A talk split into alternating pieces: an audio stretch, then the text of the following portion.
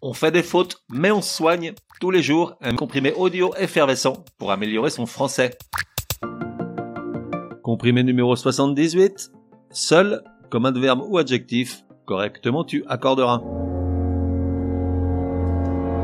J'ai essayé ChatGPT pour voir s'il pouvait rédiger les comprimés pour moi, étant donné qu'arrive l'époque des barbecues et du rosé bien frais, et que je verrai d'un bon œil de disposer d'un peu plus de temps libre. Alors ne dissertons pas sur le danger que l'IA peut représenter à terme pour l'humanité, on n'est pas là pour ça. En revanche, en tant que podcasteur spécialisé dans la langue française et ses mille règles et pièges, je suis peinard, jamais il ne prendra ma place, parce que, permets-moi de te le dire, Chat GPT est une épouvantable merde, pardonne-moi l'expression.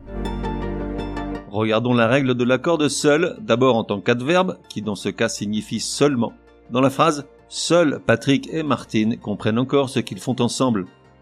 Puis, en tant qu'adjectif, dans celle-ci, la seule raison de la continuité de leur couple est la paresse. Comment accorder seul? Que dit donc la règle et que dit chat GPT En fait, la règle est super fastoche, te prends pas le chou. Que ce soit comme adverbe ou comme adjectif, seul s'accorde en genre et en nombre avec le nom qu'il caractérise ou sur lequel il porte une restriction. C'est dur à avaler étant donné qu'en principe un adverbe est invariable, mais dans le cas de seul, la tradition grammaticale s'impose et donc il y a accord. Et c'est là où ChatGPT se plante lamentablement, car lui part de ce principe de base, qu'un adverbe est invariable. Il en conclut donc hâtivement que même dans ce cas, seul reste invariable, et il ne va pas plus loin dans sa recherche. Ceci n'est certes qu'un exemple, mais le doute s'installe, car si tout ce que cette belle machine nous raconte n'est que bourde, lapsus et autres perles de cet acabit, alors effectivement, ChatGPT est un vrai danger.